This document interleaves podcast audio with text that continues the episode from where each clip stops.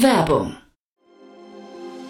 Sei dabei beim HTGF Family Day am 11. und 12. Juni in der Station Berlin. Für zwei Tage voller Inspiration und Business. Tauche ein in ein einzigartiges Netzwerkerlebnis mit bis zu 1500 Teilnehmenden. Erkunde das innovative Seed- und Later-Stage-Portfolio des Hightech Gründerfonds. Lass dich vom vielseitigen Programm inspirieren und knüpfe wertvolle Kontakte. Sichere dir jetzt dein Ticket. Mehr Informationen findest du unter www.family-day-htgf f.de.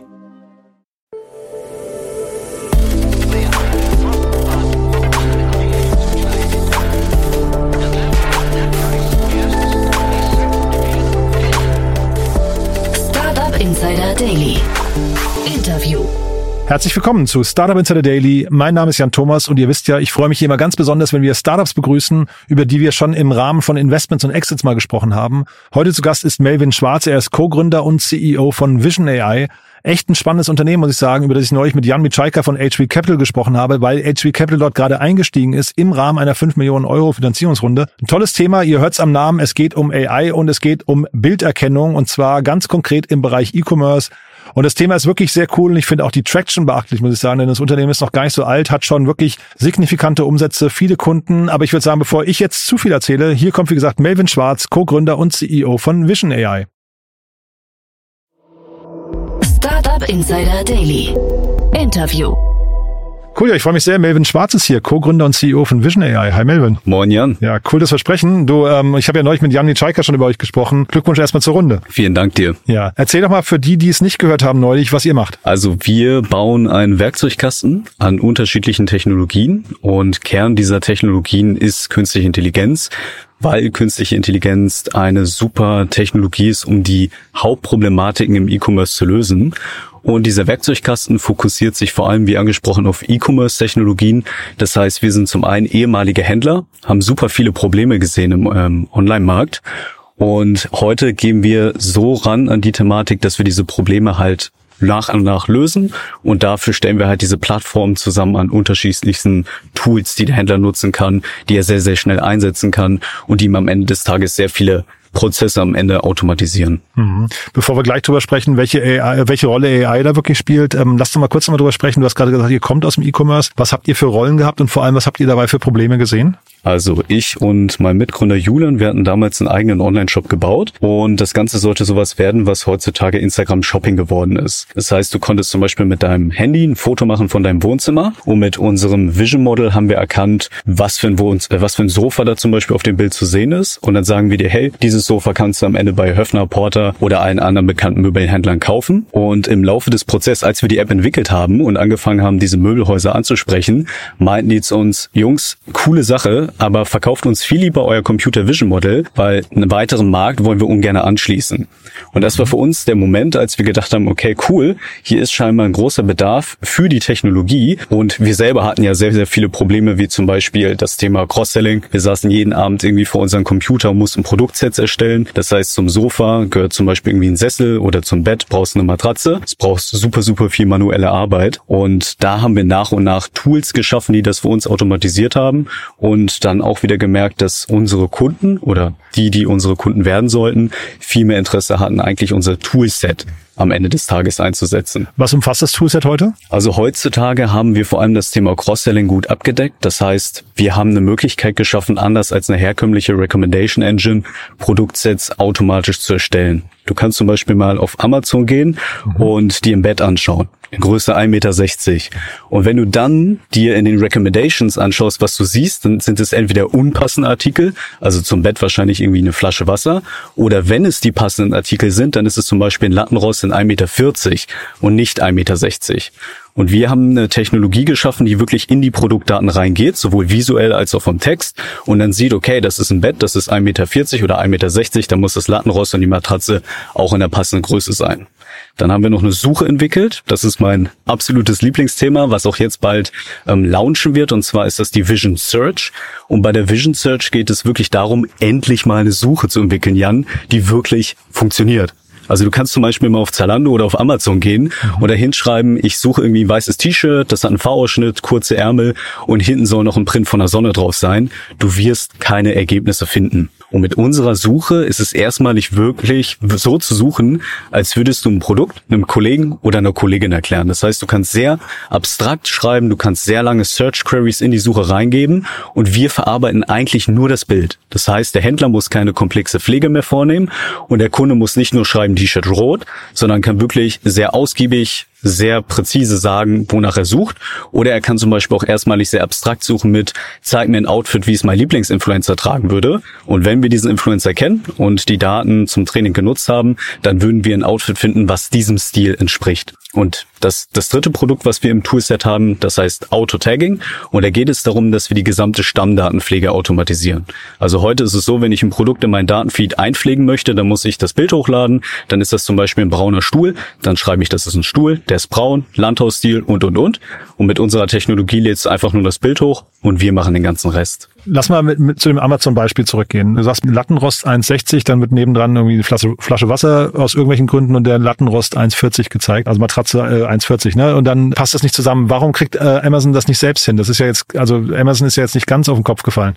Absolut nicht. Das äh, Problem liegt hier in den Daten. Und das Problem haben auch andere große, zum Beispiel Vergleichsplattformen hier in Deutschland. Wenn Amazon, und die fokussieren sich ja eher jetzt auf ähm, Dritte, da den Dritten erlaubt, Produkte hochzuladen, dann kann es natürlich sein, dass jemand zum Beispiel ein Produkt hochlädt, das heißt jetzt irgendwie Schuh rot und am Ende ist der Schuh weiß oder, oder grün. Das heißt, das ist das erste Thema, dass die Datenqualität häufig nicht gut genug ist. Und dann geht es natürlich auch noch darum, dass du eigentlich ein sehr standardisiertes Datenformat brauchst, um solche Dinge abzufragen oder du hast halt ein eigenes System entwickelt, das in der Lage ist, selbstständig zu finden, wo bekomme ich die richtigen Informationen her. Also kurz gesagt, wenn Amazon zum Beispiel immer definieren würde, hier trägst du bitte die Größe ein, wenn es um ein Bett geht, und dann in seiner Algorithmik dies genauso berücksichtigt, das heißt, bitte passt darauf, dass die Größe gleich ist, dann würde es funktionieren. Da Amazon das aber nicht macht, äh, haben sie die Problematik, dass du eigentlich ein System brauchst, was wirklich in den Text reingeht und dann mit äh, einem Textmodel selber die Größe identifizieren kann. Und am Ende glaube ich, dass das Amazon hinbekommen kann. Das große Problem ist aber, dass die Mehrzahl der Online-Händler das am Ende nicht stemmen können, weil sie nicht das Know-how haben, solche Technologien umzusetzen. Und da kommen wir dann und machen es ihnen möglich, endlich auch die gleichen Technologien einzusetzen, wie so ein Tech-Giant wie Amazon. Das sind jetzt alles ähm, Oberflächendaten, ne, über die wir gerade sprechen. Also Daten von außen. Das hat jetzt nichts mit der zum Beispiel Qualität oder Passgenauigkeit und so weiter zu tun, ne? Hm, was meinst du genau? Naja, also jetzt nehmen wir mal, ähm, da, da, du hast von der Matratze gesprochen, da hat's jetzt nichts, das geht jetzt nicht um Qualitätsdaten der Matratze oder bei dem T-Shirt, V-Ausschnitt, Sonne hinten drauf, geht's nicht drum, was ist das zum Beispiel ähm, für eine T-Shirt-Qualität, ne? Also ich, ich verstehe, ihr mhm. erkennt Bilder, aber ihr erkennt, ihr erkennt nicht die tiefergehenden Daten, oder doch? Wir erkennen die tiefergehenden Daten natürlich nicht auf dem Bild. Also wenn ich mir jetzt ein Auto anschaue, kann ich dir nicht sagen, wie viel PS das hat. Mhm. Aber wenn diese Daten im Text vorhanden sind, dann können wir auch diese Daten berücksichtigen. Und da wird's dann richtig spannend. Also wir haben zum Beispiel im Kunden, das haben wir auch äh, in einem anderen Text schon mal erwähnt, und da geht es halt wirklich darum, dass wir Arbeitsschutzbekleidung miteinander kombinieren. Und da geht es halt, also da muss er wirklich aufpassen, dass wenn jemand etwas kauft, das feuerfest ist, dass der Kunde sich darauf verlassen kann, dass die Hose, die wir dazu empfehlen, oder die Handschuhe den gleichen Sicherheitsstandard entsprechen. Sondern schauen wir, okay, das ist beides, sagen wir mal, ein grünes, feuerfestes Outfit, das heißt, es passt visuell schon mal zusammen. Und dann gehen wir auch noch in den Text rein und schauen uns die ISO-Norm an und die anderen Sicherheitsspezifikationen. Ich frage deswegen, weil ich hatte neulich den Matthias Brendel hier zu Gast von Footprint mhm. Technologies und die sind auch im AI-Bereich unterwegs. Bei denen geht es darum, dass sie die Passgenauigkeit von Schuhen an Füße äh, in der Suche abbilden wollen. Mhm. Jetzt versuche ich mir gerade vorzustellen, wo, wo treffen sich eure beiden Engines? Ne? Der eine kommt quasi von der Passgenauigkeit vom Fuß und sagt, wenn du das, wenn du, wenn du quasi meinen Fuß kennst, dann kennst du auch alle Schuhe, die mir passen oder richtig passen. Und du sagst gerade, ähm, wenn ich ein Produkt habe, das irgendwie so und so beschaffen ist, dann gefallen dir auch folgende Produkte. Ich versuche mir gerade vorzustellen, wie so diese AI-Welt, da kommen jetzt wahrscheinlich mehrere Trends aufeinander ja. zu und wer gewinnt in dieses Spiel hinterher? Ich glaube, es sind mehrere, die gewinnen. Also für das Beispiel, was du gerade genannt hast, würde sich ja eine Kombination recht gut anbieten. Eigentlich schon. Das ne? heißt, ja. wir würden die Information bekommen, wie deine Fußform wäre und welcher Schuh zu dir passen würde. Und mit dieser Information oder diese Information würden wir dann anreichen, anreichern, indem wir schauen, welcher Stil gefällt dir überhaupt. Mhm. Ne? Gerade im Fashion-Bereich gibt es tausende Geschmäcker und äh, nur weil dir ein Schuh passt, heißt es noch lange nicht, dass dir der Schuh gefällt. Und wenn wir das beides zusammenführen, glaube ich, haben wir eine sehr, sehr coole, sehr, sehr spannende Datenbasis am Ende für den Kunden und für den Händler geschaffen. Aber ist das hinterher so gerade, also wie gesagt, der AI-Bereich insgesamt ist ja jetzt für dich nicht ganz so neu, aber für, für sagen wir, den, den Menschen, für den Normalkonsumenten eher dann doch äh, ein bisschen neuer. Ist das dann hinterher so, dass äh, jetzt verschiedene, ich weiß nicht, Datenexpertisen kommen? Ja, also ihr habt den, den Bereich äh, Vision und Bilderkennung für euch und dann gibt's jemanden wie äh, Footprint Technologies, die können haben dann Passgenauigkeit, dann gibt's vielleicht jemanden, der, ich weiß nicht, Unverträglichkeiten hat und so weiter. Also hat da jeder quasi seine Spezialdisziplin und hinterher gibt's dann irgendwann nochmal eine Metamaschine, die das quasi dann alles zusammenfasst oder wie, wie kommt es zu diesen Kollaborationen dann? Also ich gehe sehr stark davon aus, dass wir unterschiedliche Tools immer stärker einsetzen werden. Also ich glaube nicht mehr, dass wir in Zukunft als Online-Händler ein Tool haben oder ein Provider, von dem wir alles beziehen, sondern dass wir uns die Flexibilität erlauben können, sofern die Konnektivität gegeben ist. Und das ist immer ein schwieriges Thema im E-Commerce. Äh, und also wenn ich jetzt ein Online-Händler wäre, dann würde ich mir die fünf besten AI-Tools auf dem Markt rauspicken und diese einsetzen und dann schauen, ob der, ob der Mehrwert am Ende stimmt. Und wenn ich sehe, einer dieser Tools funktioniert nicht, und das ist immer wichtig, du kannst einen Online-Händler nichts vormachen, du machst einen AB-Test und schaust am Ende, ob die Ergebnisse so sind, wie du sie erwartest. Mhm. Und wenn du, wenn sie eben nicht dementsprechend, was du erwartet hast, dann kannst du das Tool flexibel, wie du bist, wieder austauschen. Mhm. Ja, weil es ja interessant, ne? man hat ja immer diese Debatten, ob, äh, sagen wir jetzt, das, was ihr macht oder generell, ne? man, man muss muss ich mal fragen, ist es ein Feature, ist es ein Produkt oder ist es eine Company, die daraus entsteht? Und ich versuche mir jetzt gerade vorzustellen, ob ihr hinterher ein Feature seid für sehr, sehr viele oder ob das hinterher auch fast ähm, so eine Commodity wird. Ne? Das, also wie, wie groß ist denn der Wettbewerb, dem ihr da gegenüber gestellt seid? Das ist sehr produktspezifisch. Also wir haben natürlich in dem Bereich Search einen relativ starken Wettbewerb. Mhm. Wenn wir uns jetzt aber das Thema Data Tagging oder die, die Cross-Selling AI anschauen, dann sieht das schon wieder ganz anders aus. Und das Problem ist, dass wir jetzt schon darüber sprechen, wie oder das, das Hauptproblem im E-Commerce ist eigentlich, dass wir jetzt schon über AI-Technologien sprechen und auch wir haben in dem Bereich Autotagging zum Beispiel fünf, sechs Wettbewerber, aber die meisten Online-Händler sind noch mit ganz anderen Themen beschäftigt oder beschäftigt gewesen und würden jetzt gerne diesen Schritt in neue Technologien gehen. Mhm. Und die meisten unserer Wettbewerber, die scheitern eigentlich daran, dass sie nicht wirklich verstehen, wie der aktuelle E-Commerce Tech-Stack aussieht. Das heißt, als ich damals noch im, im Onlinehandel täglich war und ich habe auch viele größere Unternehmen beraten. Da haben wir teilweise sechs bis 18 Monate gebraucht, bis und das waren jetzt keine großartigen Technologien, aber bis irgendwelche Anpassungen oder bis wir irgendwelche neueren Systeme im Shop wirklich am Laufen hatten. Und die meisten E-Commerce-Tech-Firmen, das sind unglaublich gute technologische Entwickler, diesen Teams, häufig aber keine Online-Händler. Und ich glaube, was uns so besonders macht, ist, dass wir eine gute Balance gefunden haben zwischen ehemalige Online-Händler, wir kennen den Markt, wir können unser Produkt gut verkaufen und platzieren und auf der anderen Seite wirklich eine starke technische Mannschaft. Und daraus, dass wir von Anfang an verstanden haben, wie der E-Commerce Tech Stack aussieht, sind wir mit die einzigen überhaupt, die es möglich machen, solche Technologien auf diesem hohen technologischen Niveau nicht innerhalb von sechs bis 18 Monate zu installieren, sondern in zwei bis maximal maximal vier Wochen zum Laufen zu mhm. kriegen. Und das ist halt etwas, womit du dich nochmal deutlich vom Wettbewerb abheben kannst. Und da geht es jetzt nicht darum, wer hat die besten Modelle, sondern wer baut das beste Produkt. Am Ende reden wir alle immer über AI und was diese Modelle liefern können, aber wir bauen eigentlich Produkte und der Kunde entscheidet, welches Produkt am besten zu seinem Problem passt. Mhm. Ja, ich habe gesehen, du kommst aus dem UX-Design, ne? Das heißt, das Kundenverständnis äh, ist schon wahrscheinlich relativ hoch bei dir, ne? Das Nutzerverständnis. Genau, ähm, genau, richtig. Ja, ich habe auch gesehen, ihr habt, äh, glaube ich, schon das nach, nach relativ kurzer Zeit über eine Million ARA äh, hinbekommen. Ne? Das heißt, die, man sieht in Richtung äh, E-Commerce, Händler und so weiter, Plattformen, funktioniert die Story eigentlich schon ganz gut. Ich wollte trotzdem nochmal drauf zurück. Äh, du hast ja eingangs gesagt, ihr, ihr seid mit einer anderen These gestartet, dann hat, hat euch quasi der Händlermarkt so ein bisschen eines Besseren überzeugt und dann habt ihr jetzt, ein, ihr seid ihr in Richtung B2B geschwenkt. Habe ich richtig verstanden, ne? Genau, richtig, ja. ja. Wir hatten diese App gebaut am Anfang und dann relativ schnell gepivotet. Und das, was du aber gerade mit der Search Engine erzählt hast, ist doch eigentlich der perfekte Einstiegspunkt für den E-Commerce. Das heißt, äh, gebt ihr da nicht eine spannende Position auf, um zum Beispiel das nächste Amazon zu werden? Also, ich, ich glaube, das ist so ein bisschen über Überzeugungssache. Hm. Und wir sind sehr davon überzeugt, dass wir die Mission, die wir verfolgen, und zwar die Mittelstand und auch die größeren Shops, ich meine, so ein, so ein Mediamarkt hat zum Beispiel auch mehrere Millionen Besucher im Monat. Im Vergleich zu einem Amazon sind sie halt noch nicht so stark aufgestellt. Und wir sind halt dadurch, dass wir halt den E-Commerce-Background haben und selber in der Position waren, sehr davon überzeugt, dass wir dieses Zeitfenster, was wir jetzt gerade haben, von so zwei bis drei Jahren, unbedingt nutzen müssen, um wieder Market Share von den Giganten zu uns zu ziehen. Denn die Giganten schlafen ja auch nicht. Ne? Amazon baut selber an vielen starken Technologien. Mhm. Und der Onlinehandel hat aber jetzt gerade die Möglichkeit, einfach dadurch, dass er agiler und schneller ist als so ein Amazon, diese Technologien vor den Großen einzusetzen, seine eigenen Prozesse zu optimieren und dadurch wieder Market Share zurückzugewinnen. Und ich glaube, diese Mission ist wichtig genug, um damit einen Use Case aufzubauen und äh, da unseren Teil zu leisten. Und dann sag doch nochmal ganz kurz so die Hauptprobleme jetzt von den von den Händlern, die du gerade beschreibst, so ähm, Mediamarkt oder Zalando hast du genannt und About You. Ähm, was ist denn in dieser Schnittstelle zum Kunden, was ist denn da der größte Frustfaktor des Kunden? Weil du hast jetzt vorhin gesagt, ähm, ich kann da eingeben, ein weißes T-Shirt, V-Ausschnitt und Sonne auf dem Rücken.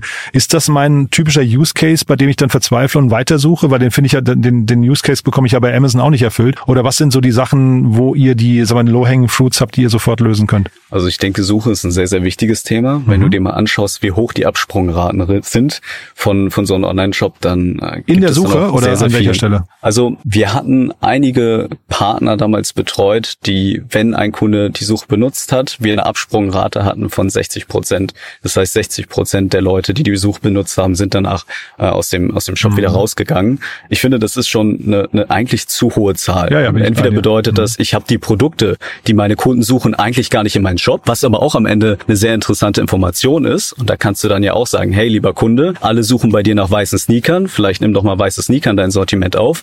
Oder es bedeutet einfach, jemand gibt weiße Sneaker ein und sieht nur grüne. In beiden Fällen könnte die Vision Search hier die Lösung sein. Mhm. Und das ist so das Thema, an das ihr ran wollt jetzt im ersten Schritt. Also ähm, das Verteckung verstehe ich, das ist äh, klar, das, das braucht jeder und je besser sie funktioniert, mhm. desto besser natürlich irgendwie hinter die Ergebnisse. Aber diese Suche, ähm, also ne, ich finde das großartig, was ihr macht. Das klingt jetzt vielleicht so negativ. Ich versuche es nur zu verstehen, wie groß das Problem des Kunden und des Nutzers tatsächlich sind. Definitiv. Also wir haben zwei Bereiche, auf die wir uns fokussieren. Das ist einmal der User Experience Bereich und einmal der Automatisierungsbereich. Und im Automatisierungsbereich spielt zum Beispiel sowas rein wie mit dem Tagging, was, was du auch richtig erkannt hattest, und auch die Thematik Cross-Selling. Also wir haben Kunden, die haben 200, 300.000 Produkte und die können unmöglich manuell Cross-Selling anbieten. Dann setzen sie auf eine klassische Recommendation Engine. Zum Beispiel, wir hatten äh, mal einen sehr spannenden Austausch mit äh, einem großen Laden, der, der Kaufland hier, der Online-Shop. Und die haben Millionen von Artikel und eigentlich auch eine recht gute Recommendation Engine. Wenn du dir aber einen deren Top-Seller anschaust, das ist so ein Winkelschleifer, und dann auf die Empfehlung gehst, dann wird dir zum Winkelschleifer eine Druckerpatrone und eine Matratze vorgeschlagen. So, und um solche Themen zu umgehen, müsstest du da eigentlich ein Team hinsetzen, das nichts anderes macht, ein Einkaufsteam oder ein Verkaufsteam, was nichts anderes macht, als Produkte miteinander zu vernetzen. Das kannst du dir bei eine Million Produkten auf fünf Minuten hochrechnen. Das ist eigentlich unmöglich. Auf der Seite erfüllen wir, denke ich, einen sehr, sehr, sehr wichtigen, oder sind wir ein sehr wichtiger Problemlöser. Und auf der anderen Seite wenn du dir zum Beispiel so einen Brick-and-Mortar-Store anschaust, wenn du irgendwo zu Rituals reingehst und äh, mal guckst, wie hoch die Conversion Rates da sind, allein hauptsächlich getrieben durch die User Experience. Natürlich die Kaufabsicht ist auch mal ein bisschen höher, wenn ich in so ein stationäres Geschäft gehe, aber am Ende überzeugt vor allem die Einkaufserfahrung in so einem guten Geschäft. Und da reden wir von Conversion Rates von 30 bis 40 Prozent. Im E-Commerce haben wir Conversion Rates von so zwei bis drei, wenn du richtig gut bist, vier Prozent. Und ich glaube, dass man auf der Seite der User Experience noch extrem viel rausholen kann. Und da ist zum Beispiel die Vision Search meiner Meinung nach ein wichtiger Schritt in die richtige Richtung. Mhm. Jetzt höre ich bei dir schon raus, ihr habt, das war ja so ein bisschen Plädoyer auch für äh, was nationale, kleinere Shops und so weiter. Mein Gefühl wäre jetzt so, dass es eigentlich zu viele Shops gibt. Wie siehst du das? Hm, da, da würde ich widersprechen. Also, was ich, wir, wir stellen uns immer gerne die E-Commerce-Welt vor wie so eine Altstadt. Stell vor, Jan, du gehst irgendwie durch eine Altstadt und, und du siehst überall wie in Berlin oder München diese kleinen Fachgeschäfte. Und wenn du da reingehst, dann kriegst du da eine Beratung von einem Händler, der sein Produkt liebt, der davon wirklich überzeugt ist und der richtig viel darüber weiß und es macht einfach Spaß. Und das hast du an ganz, ganz vielen unterschiedlichen Ecken. Und das ist eigentlich die, die Landschaft, die wir auch im E-Commerce kreieren wollen. Du gehst durch so eine Altstadt und überall hast du super coole Online-Shops mit wirklich sehr, sehr wertigen Produkten. Und wenn du einfach nur quick and dirty was kaufen möchtest, dann gehst du zu Amazon. Mhm. Also ist jetzt ein sehr nostalgischer, romantischer Blick, finde ich, auf den E-Commerce, aber äh, lass ich gelten. Ja, ich hätte jetzt gedacht, äh, ja, es gibt, es gibt hinterher so viele überlappende Sortimente, dass ein, ich weiß nicht, alles, was ein About You hat, muss ich nicht auch noch bei einem kleinen T-Shirt-Laden haben oder umgekehrt. Ne? Aber das ist äh, wirklich äh, völlig, völlig fein. Und ihr lebt natürlich davon, dass es viele Shops gibt. Ich habe hochgerechnet, also so roundabout 1000 Euro im Monat kostet eure äh, Lizenz, ja? Ist das richtig? Es kommt auf den Mehrwert an. Also okay. wenn du, wenn du mit uns äh, natürlich einen guten Mehrwert fährst, dann holen wir uns davon einen Prozentteil ähm, zurück. Ah ja. Einfach als, als faires Modell. Das heißt, wir haben zum Beispiel Kunden, da sind wir für 35 Prozent des gesamten Online-Shops verantwortlich. Da kostet es natürlich ein bisschen mehr. Wir haben aber auch Technologien für die kleineren Händler und das ist dann dementsprechend günstiger. Und das ist am Ende auch das, was halt sehr, sehr wichtig ist für den Kunden. Also gerade im Onlinehandel musst du natürlich sehr darauf optimieren, dass du dem Kunden am Ende mehr Umsatz, mehr Marge, mehr Gewinn einbringst, als er am Ende für dich aufwenden muss. Und wenn du das beweisen kannst, dann glaube ich, kannst du sehr, sehr stark wachsen. Mhm.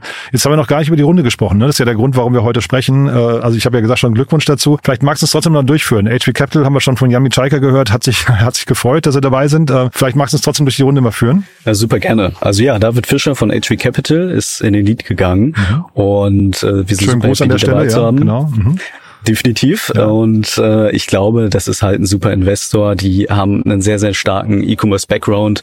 Da haben wir ein gutes Netzwerk, was wir auch mit reinbekommen haben. Dazu gekommen ist auch noch eine Investmentgruppe aus, aus Spanien, die wir über einen Angel-Investor kennengelernt haben. Das ist die Bravehearts-Gruppe äh, mit, mit sehr, sehr spannenden Leuten. Unter anderem ist da zum Beispiel auch der ähm, Thomas Meyer, der Gründer von Desigual, auch der großen Fashion-Brand, äh, involviert. Und äh, ganz, ganz spannend, wir haben auch noch den Creative Director von Pinterest, den Albert Pereta, mit an Bord geholt. Ich denke, man hat äh, gerade auch durch die Webseite gut gesehen, Branding ist für uns äh, ein sehr, sehr wichtiges Thema und ich finde, die Storyline kann man da wirklich gut widerspiegeln und das war einfach ein perfekter Match. Mhm. Ne, bin ich bei dir, ja. So, und sag mal, du hast äh, mir eingangs gesagt, ihr geht jetzt in die UK, ne? Das heißt also, weil für viele ist ja immer so die Frage, wann expandiert man? Äh, für euch ist der Zeitpunkt gekommen, ja? Ja, also ich finde den UK-Markt extrem spannend. Er ist der weltweit, ich glaube, drittgrößte Markt. Er ist doppelt so groß wie der zweitgrößte Markt hier in Europa. Das wäre Frankreich. Und in UK sind die Leute halt sehr E-Commerce-affin. Mhm. Also ich, ich meine, wenn wir uns jetzt hier in Deutschland die, den Aldi Online-Shop zum Beispiel anschauen, der hat, glaube ich, zwei, drei Millionen Besucher im Monat, was schon gut ist. Aber wenn du dir so eine Filiale von Aldi anschaust oder zwei, drei Filialen von Aldi zusammennimmst an einem guten Spot, dann kommst du da wahrscheinlich auf deutlich mehr Besucher pro Monat. Monat. Und wir sehen einfach, dass extrem viel Potenzial hier in Deutschland noch ausgeschöpft werden muss und wahrscheinlich auch wird in den nächsten Jahren. Und in UK würde ich sagen, sind wir da einfach schon ein, zwei Schritte weiter. Und deswegen ist das für uns ein extrem spannender Markt. Die Leute haben richtig Lust auf E-Commerce. Die Händler brauchen unbedingt ganz, ganz schnell diese Technologien. Das heißt, der Markt hat uns da eigentlich auch wieder hingebracht. Wir haben viele Inbound-Leads bekommen aus dem Markt und waren dann äh, gemeinsam an, an, der Überlegung, macht es Sinn, da jetzt hinzugehen? Und ich glaube, mit dem neuen Investment, mit dem Kapital und den Partnern an der Seite ist es für uns ein sehr, sehr wichtiger Schritt. Mhm.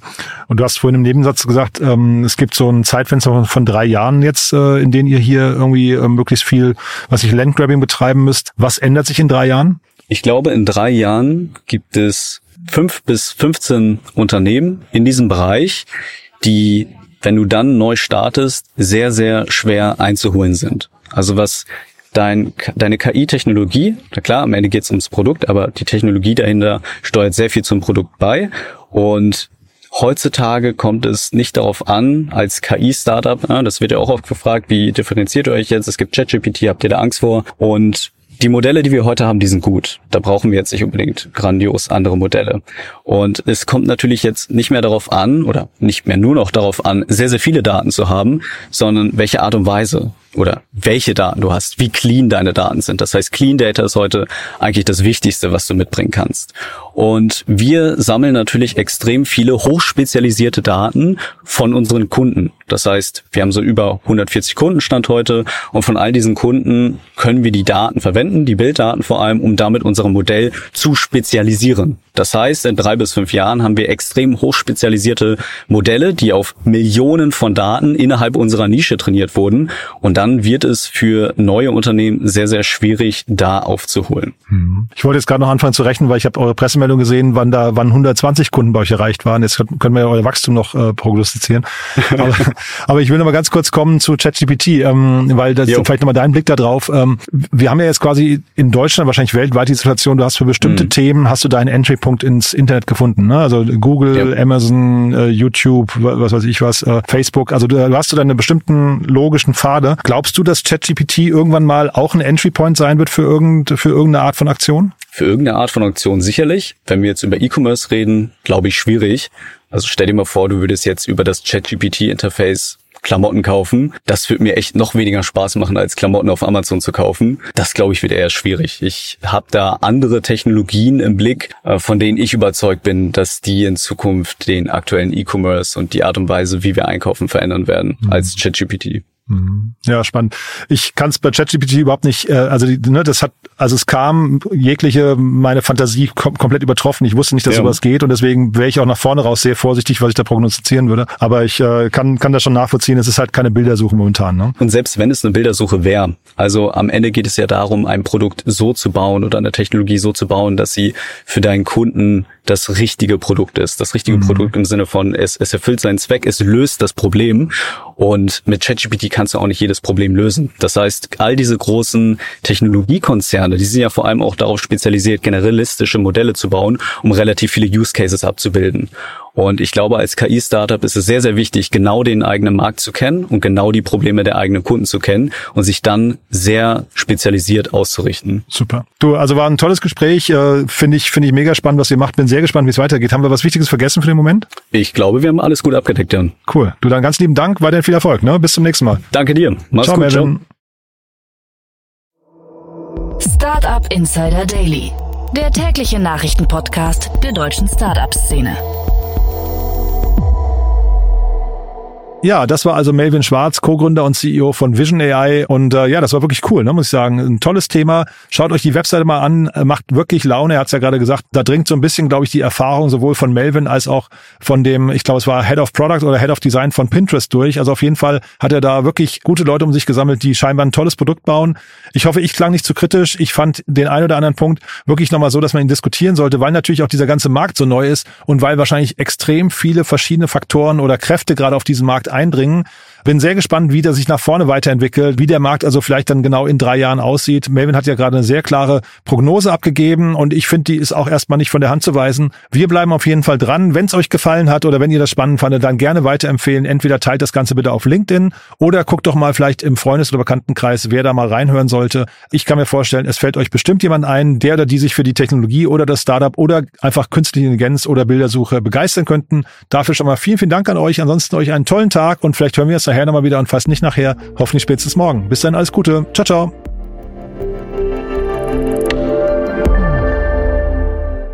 Diese Sendung wurde präsentiert von Fincredible. Onboarding made easy mit Open Banking. Mehr Infos unter www.fincredible.io.